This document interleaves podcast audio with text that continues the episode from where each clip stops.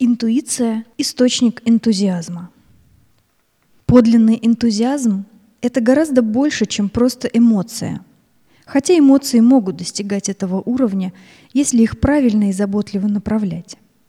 Этот высший энтузиазм живет на плане более высоком, там, где обитает интуиция, в самом источнике священного вдохновения.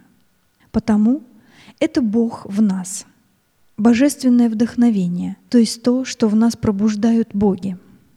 Интуиция проявляется как мгновенная вспышка глубокого и полного понимания.